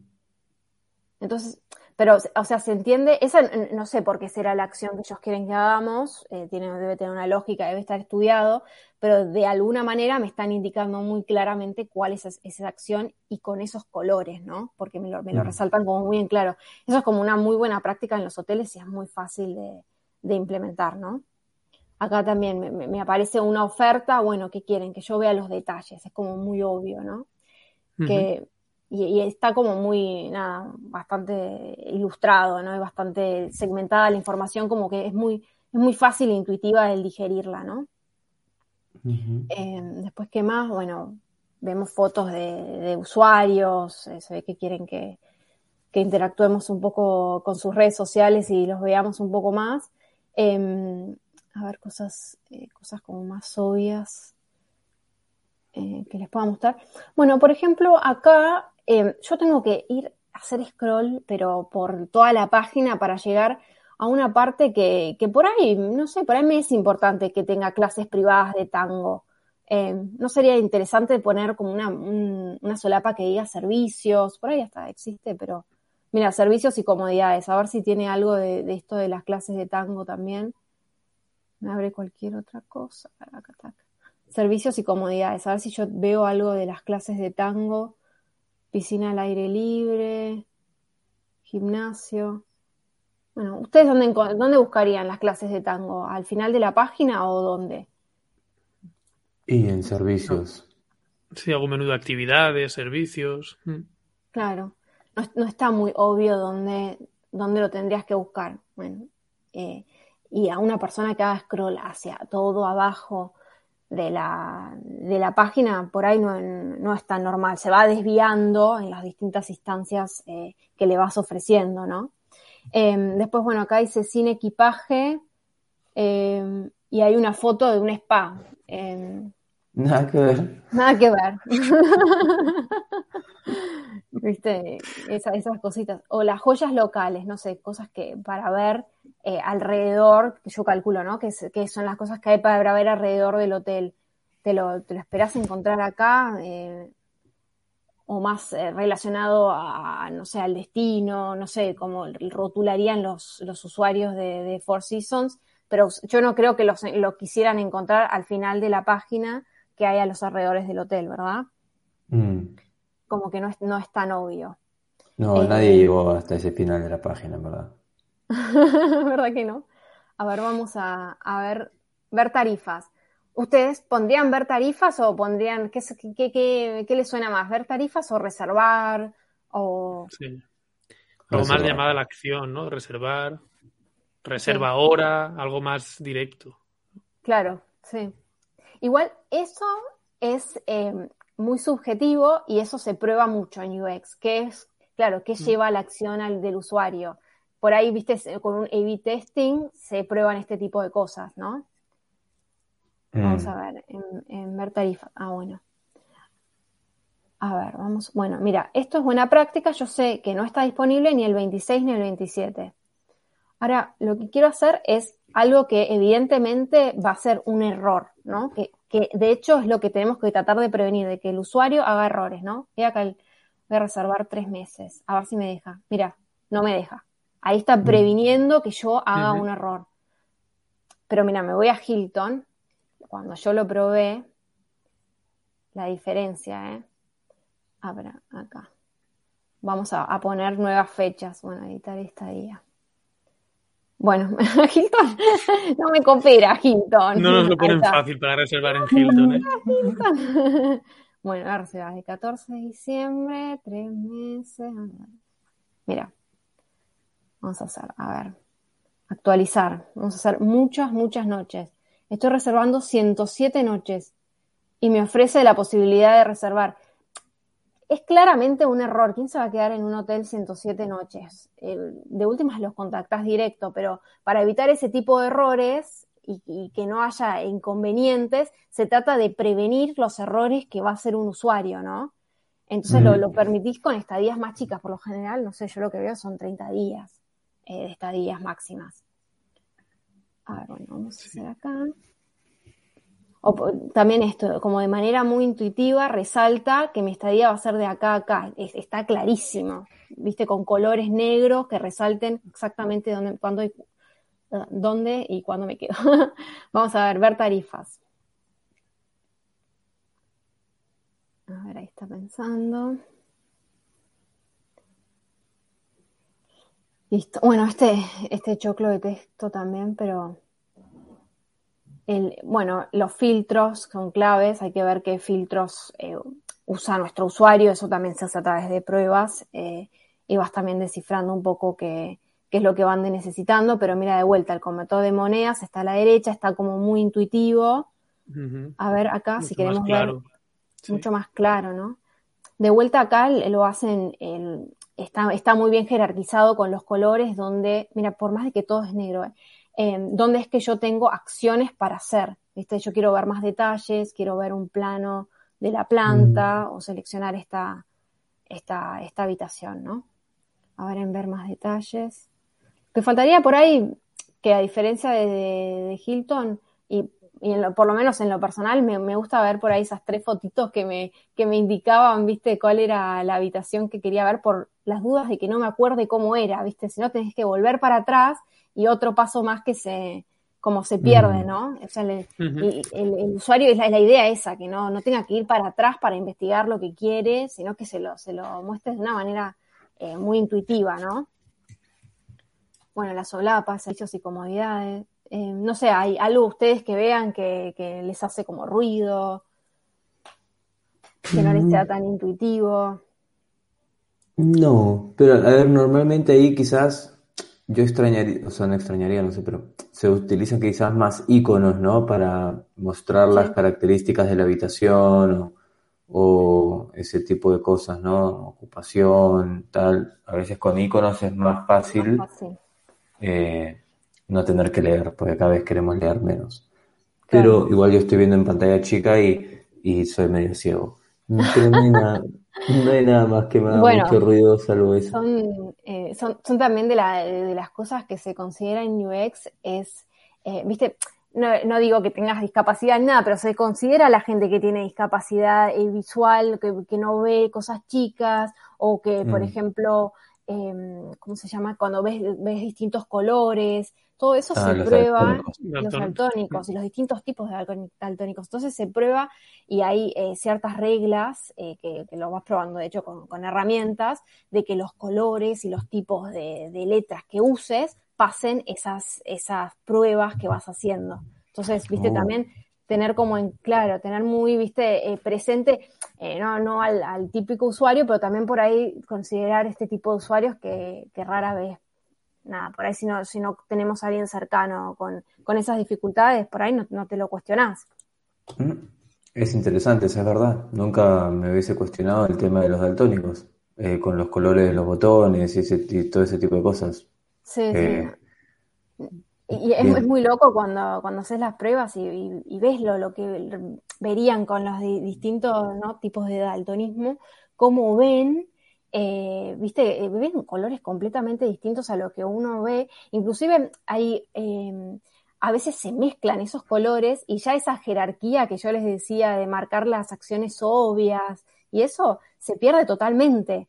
Entonces, mm. ese, usuario está perdido en, nuestra página web. Entonces, eh, nada, hay que, considerarlo también, ¿no? no esa parte es súper interesante. En cuanto a las jerarquías, ¿es mejor marcarlas con colores o con tamaños? Con ambos. Se hace con ambos. Sí. Mm. Eh, es con, con, tamaños, con colores, eh, posicionamientos, eh, cerca de, dónde lo, de qué lo pones, porque uno como usuario lo que, lo, lo que hace es que tiende a, agrupar lo que está cercano. Entonces mm. es como que se tiene como de alguna manera relacionar viste, por algo nos encuadran, viste, que, la, que esto es de la habitación tal, ¿no? Entonces, eh, nosotros sabemos y agrupamos esa información sabiendo que, se refiere a esa habitación. Eh, mm. pero es, es, con un, es, con un montón de cosas. Mira, inclusive eh, ya subrayando un texto, ya también el usuario relaciona que hay una acción a tomar ahí. Entonces, son esas cositas. Em, bueno, no sé, mm. ¿qué, qué más? A mí, me, a mí, me, parece, yo creo que es una, un ejemplo, dos ejemplos que nos has eh, compartido eh, geniales, porque creo que no esperábamos ver tantos fallos en, en, webs de cadenas grandes, con lo cual está claro que hay camino por recorrer, como decías, y, de fijarnos en los detallitos para hacer esta experiencia de usuario pues lo mejor posible y que convierta, que al final es lo que queremos. Yo creo que ha sido súper, súper eh, accionable, ¿no? O sea, visualmente hemos visto realmente las, las buenas y las malas prácticas de uno y otro, así que... Sí, para los que nos estén escuchando nomás eh, y quieran verlo, van a tener que buscarnos en YouTube el episodio para poder verlo, porque la verdad que ha sido eh, súper didáctico también el poder verlo y, y, nos ha sorprendido a los dos, creo, el hecho de que ambas grandes cadenas hayan tenido. Así que hay, hay un buen futuro para UX hoteles, eh, porque ya si las grandes cadenas tienen errores, no nos podemos ni imaginar lo que hay para de trabajo para hacer. Em, a raíz, bueno, justo ahí aprendiendo acerca de UX y ya para ir finalizando, yo tengo una pregunta acerca de emprendimiento, que es lo que nos gusta a nosotros aquí hablar también. Em, ¿Cómo está haciendo ese camino de, crear este proyecto relacionado a UX, a User Experience para hoteles? Eh, sabemos que anteriormente también ha sido cofundadora em, de, otra empresa, de otra organización, que era acerca de Revenue Management. Em, ¿Cómo está haciendo ese camino de emprendimiento? ¿Qué es lo que aprendiste de la primera experiencia que lo estás trasladando aquí a la segunda? Eh, bueno, eh, UX Hoteles es un emprendimiento que, pero muy, muy nuevo, que estoy eh, recién arrancando. La verdad, presentándolo a la comunidad de, Revenue Nomads, de hecho, está teniendo bastante acogida y, está empezando a hacer pruebas de usabilidad a, varios hoteles y, y es algo como que llama la atención por bueno, en, la hotelería como por ser algo bastante novedoso y la verdad que da, eh, te, resalta muchos errores que quizás para uno no, es tan obvio, ¿no? Y, y después, eh, bueno, sí, antes yo, yo estaba en, en, la etapa de, Revenue Management y me cambié a algo completamente distinto, pero porque quería buscar como algo como que fuera innovador y que, y que nadie estuviera haciendo en la hotelería, ¿viste? Eh, como algo que, que, yo creo que, que, es útil también, ¿viste? Entonces, como la verdad que le estuve dando muchas, muchas vueltas y bueno, por eso también es como algo nuevo y que recién, recién eh, estoy arrancando en, ese emprendimiento. Pues seguro que tiene, que tiene mucho éxito. La verdad que es algo que eh, tiene, tiene demanda, creo, y, mm. y ahí bien, bien buscado. Al menos mi, mi opinión, creo que es algo algo bueno. Yo quiero hacerte una última pregunta antes de pasar a las preguntas finales, solo para, para tener tu, tu opinión. Eh, no es de, hoteles, pero últimamente estoy muy, muy, metido en todo el tema de metaversos, de nuevas tecnologías. La verdad que me estoy bastante enganchado con todo este... Un mundo fascinante. Este nuevo mundo que está viniendo, sí, sí. Y, y claro, pensando sobre ello, eh, en, ahora mismo la experiencia de usuario eh, por ejemplo, que nos has mostrado en páginas web de hoteles, es para vender un producto, ¿no? Al final buscamos el producto o el servicio del hotel eh, y esa experiencia de usuario es enfocado a eso. En los metaversos, ¿no? En el, producto en sí o el servicio es la experiencia de usuario, creo yo, porque es lo que engloba, entras ahí dentro, ¿no? Entonces, eh, creo que tiene un, recorrido brutal eh, en, todo este, en todo este mundo. ¿Cómo lo ves tú? Sí, de, hecho, o sea, se usa muchísimo desde el, desde el primer, nosotros lo llamamos prototipos, ¿no? El, prototipo mm. que arranca con, literal, por ejemplo, real aumentada, puede ser con unas gafas de, de cartón, a ver cómo la gente interactúa teniendo algo, viste, eh, como algo parecido a una gafa más grande, qué sé yo. Y, y, así lo vas iterando y el UX se encarga mucho de ir midiendo y ir viendo cuál es ese, ese comportamiento. Entonces, para el, UX, para ese tipo de, desarrollos, se usa muchísimo y está demandado al nivel de desarrolladores, de, los analistas de, data. Eh, así que en, ese sentido, para mí, eh, el, UX, eh, nada, lo vamos a seguir escuchando por largo rato, por largo rato y, y, de hecho, cada vez más, yo creo que más específico y cada vez más, más estudiado, ¿viste? Eh, más segmentado. Este, este, este, UX se encarga de esto, este UX se encarga de, esto otro, y, entender muy bien también lo que es la psicología de la gente, eh, por qué hace lo que hace, cómo, cómo se comporta con, con algo nuevo, algo que por ahí le es ajeno. Eh, como todo esto que, que, por ahí uno no está tan familiarizado, ¿viste? con, con, el mundo del metaverso y esas cosas de la de la inteligencia artificial, ¿viste? Por eso eh, le tenés que hacer como muy intuitivo el, usarlo a alguien que no esté familiarizado con esa tecnología. Y bueno, un poco eso es el, UX, de eso es lo que trata, ¿no? Mm, va a ser interesante ver cómo, cómo se transforma ¿no? la experiencia de usuario en todos estos nuevos nuevas tecnologías, eh, nuevos, mundos virtuales y todo esto, y, y también cómo hay una fusión un poco entre la experiencia en digital y la experiencia en físico. La experiencia física, es verdad, totalmente. Sí, o sea, es como que ya se está llegando a fusionar y, es una experiencia en conjunto, ¿no? Que la vivimos en, en esos dos, no sé si mundos, pero bueno, en esos dos contextos al mismo tiempo. Entonces sí, yo, yo estoy de acuerdo contigo en que seguro que van a haber eh, más especializaciones y es un campo que, que se va a abrir un montón más, ¿no? El tema de la, experiencia de usuario, porque hay experiencias que todavía no, no sabemos cuáles son esas experiencias que se van a estar creando en, el metaverso, ¿no? Por, por ejemplo, que es lo que estamos mencionando. ¿Y qué impacto, viste, van a tener? ¿Realmente para qué las van a usar eh, las personas? Porque por ahí al principio se las piensa con cierta funcionalidad y las terminan usando para resolver otras cuestiones. ¿Viste? Es como mm. que es, un mundo que para mí va, a cambiar de una forma muy, muy acelerada. Mm. Sí, sí, quien no considera al usuario se quedó en el camino, más o menos. pues no lo va a poder usar. Por cierto, Gianfranco, ¿ya viste la presentación de Meta? Sí, la terminé hoy. Eh, la he visto en partecitas. La estaba viendo en partecitas y sí, la terminé hoy. Y bueno, sí, ahí hay mucha experiencia de usuario. Em, pero bueno, hay cosas que también cuesta. Cuesta eh, concretarlas de momento y decir, bueno, yo estaba pensando cómo serán esos hoteles virtuales, esos hoteles en el metaverso. ¿Quién será el primer hotel que, que o la primera marca que arme el hotel en el metaverso? Y, para qué vamos a ir a un hotel en el metaverso, primeramente? O sea, ¿para qué voy a ir ahí? Si no voy a vivir, o sea, pero bueno, hay que, hay que ver qué es lo que vamos a estar pensando acá 10, 15 años, en verdad. Sí, sí, tenemos que tener un Elon Musk de la, de la hotelería, viste, que se le ocurran ideas locas y que nos empiecen a abrir ese mundo. La verdad que estaría genial. A ver, fiestas en hoteles del metaverso, cosas así. Un mundo para explorar, sí, sí.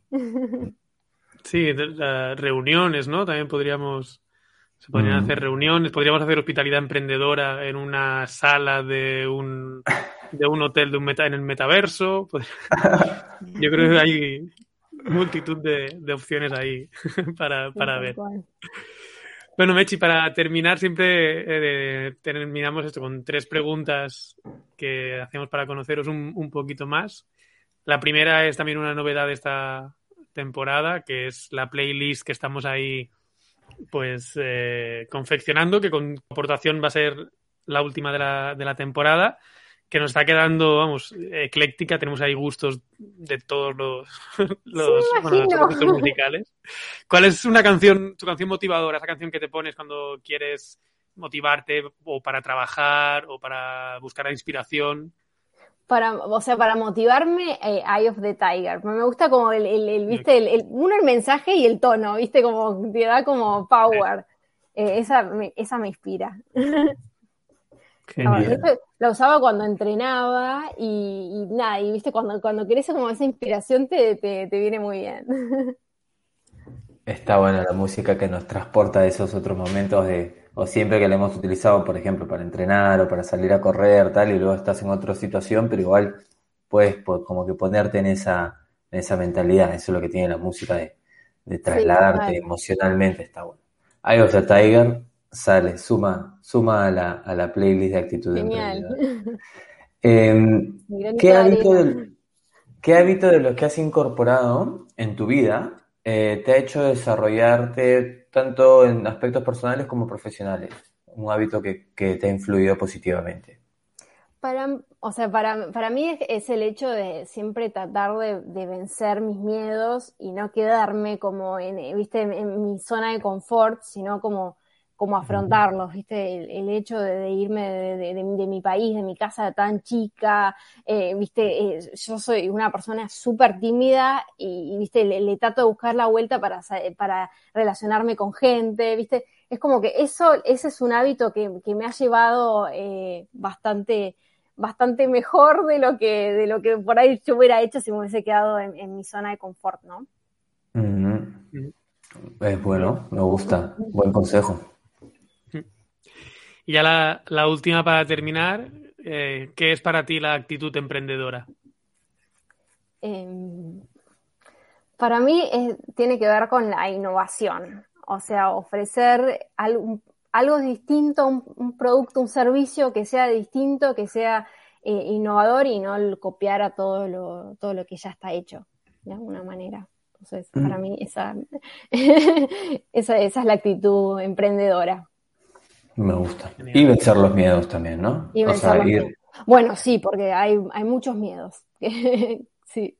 Más aún cuando estás innovando. Eh, creo que también se presentan bastantes eh, miedos ahí cuando estás afrontándote a cosas nuevas, ¿no? Total. Eh, muchísimas gracias, Mechi, por tu tiempo, estar aquí con nosotros. si alguien quiere contactarte, eh, para quizás hacer un test de usabilidad, una prueba de usabilidad en su web o para conocerte un poco más, eh, ¿dónde te pueden encontrar dónde te podemos encontrar?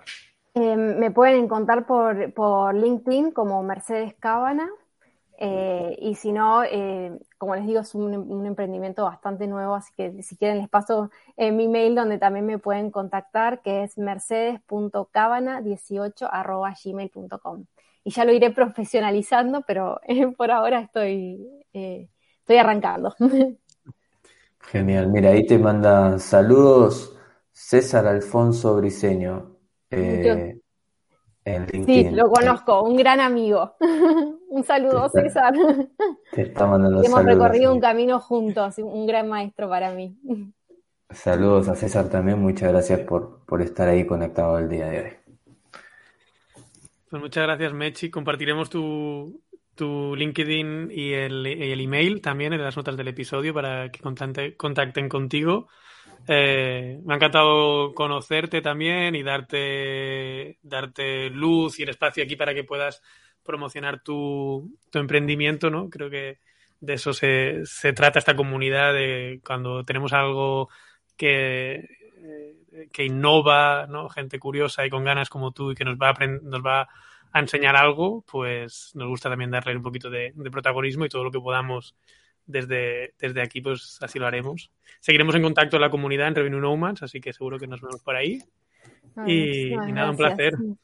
Cuando tengamos una cuando tengamos una web que analizar ya sabemos, ya sabemos con quién contactar. Ya saben a quién contactar, sí, sí. Nos ha encantado ese repaso de webs. Muchas gracias, Mechi. Hasta la próxima. Hasta la próxima, Mechi. La próxima. Genial. Te has quedado sorprendido con, con, con esos errores webs, ¿eh? Sí, no me lo esperaba para nada, ¿eh? Que una empresa como Hilton, por ejemplo, tuviera algunos que son. Eh, vamos, pero es que, nos ha cambiado de hotel, incluso. Sí. Es decir, es que no estamos hablando de un error puntual o algo pequeño, no, es que nos ha cambiado de hotel. Mm. Eh, increíble. Increíble, sí, sí, sí. Con eso me siento más cómodo con la web de mi hotel eh, nunca tan cómodo. Pero bueno, igual, igual seguro que un repasito necesita. Eh, hay tantas tantos detalles, ¿eh? Es la verdad que una ciencia interesante. Me ha gustado aprender acerca de UX y eso, que seguro que solo hemos tocado la superficie, o sea, debe haber, debe haber un montón de cosas. Em, Tú como usuario, una, pregunta, ¿tú como usuario qué haces? Si ves una web como la de Hilton, yo también. ¿Dónde vas? ¿A Booking? De, cualquiera de las dos, yo me hubiese ido al toque. A Booking, claro. Es que si estás reservando, o a Airbnb, en verdad me gusta mucho Airbnb. Hmm. Em, pero sí, o sea, si me cambió de idioma, me cambió de las dos, en cualquiera de las dos, ya me hubiese ido. Eh, porque no quieres perder el tiempo. El tiempo es oro. Eh, y eso es lo que tiene. Eh, así que, bueno, no queremos, no vamos a seguir hablando mal de esas marcas porque no, no, no, nos van a querer. No, pero creo que hemos visto la importancia de eso, de tanto que se habla de la venta directa y de que tantos esfuerzos se hacen en venta directa y que al final lo importante es que el usuario pueda reservar directamente, ¿no? Que se lo pongas fácil, que es algo que muchas veces se, olvida. Así que me ha encantado mm. ver estos detallitos de, de user experience con, con Mechi. Así que bueno, eh, finalizamos hoy, ¿verdad? Eh, no vamos a ir con una segunda Segunda sesión, em, ha sido una semana obviamente con otras prioridades.